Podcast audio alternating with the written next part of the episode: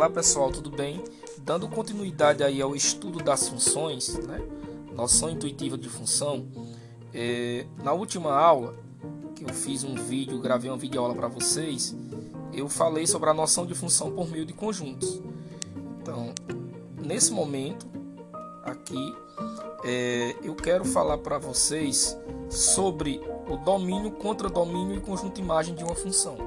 Então a gente já viu que para uma relação tá? ser uma função de A em B, não pode sobrar elemento em A e cada elemento de A tem que ter um único correspondente em B.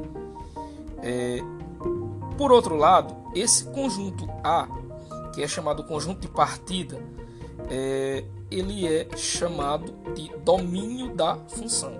Ele é considerado, na verdade, o domínio da função. O conjunto B, que é chamado conjunto de chegada, ele é considerado o contradomínio da função. Mas nós sabemos que cada elemento de A tem um único correspondente em B, ou seja, eu vou ter um elemento de A que liga a algum elemento de B.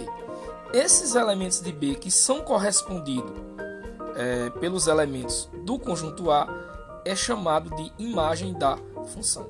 Tá? Então, o domínio é representado por todos os elementos de A o contradomínio é representado por todos os elementos de B e a imagem é representada apenas pelos elementos de B que são correspondidos pelos elementos de A.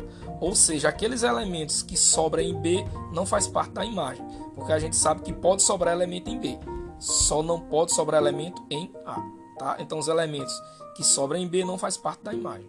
OK, gente? Então é isso. Né? Por hoje, ficamos por aqui. Até a próxima.